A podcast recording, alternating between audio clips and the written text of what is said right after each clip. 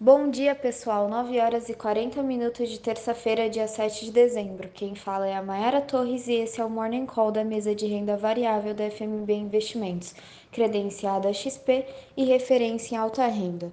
O índice Bovespa fechou em alta de 1,70% nesta segunda-feira, aos 106.858 pontos, de olho no exterior, no petróleo e na votação da PEC dos precatórios.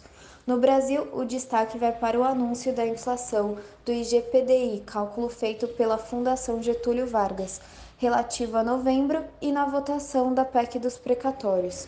O futuro do Ibov opera em alta de 1,20% nesta manhã.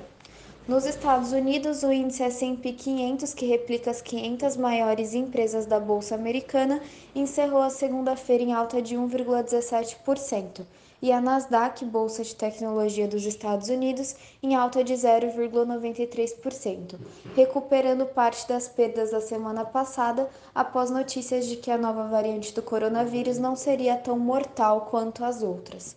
O futuro do S&P opera em alta de 1,30% agora pela manhã.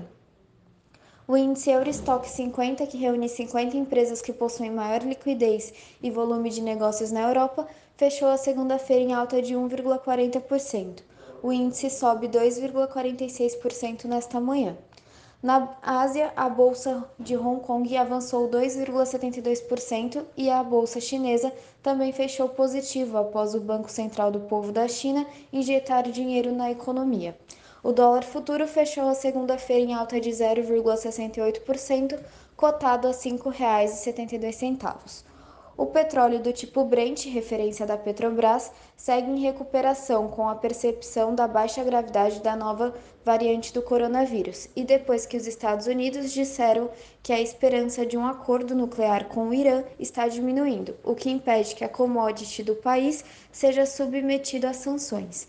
Agora pela manhã, o petróleo opera em alta de 2,52%, cotado a 74 dólares e 93 centes por barril o ouro fechou a segunda-feira em queda de 0,25%. Uma excelente terça-feira a todos e bons negócios!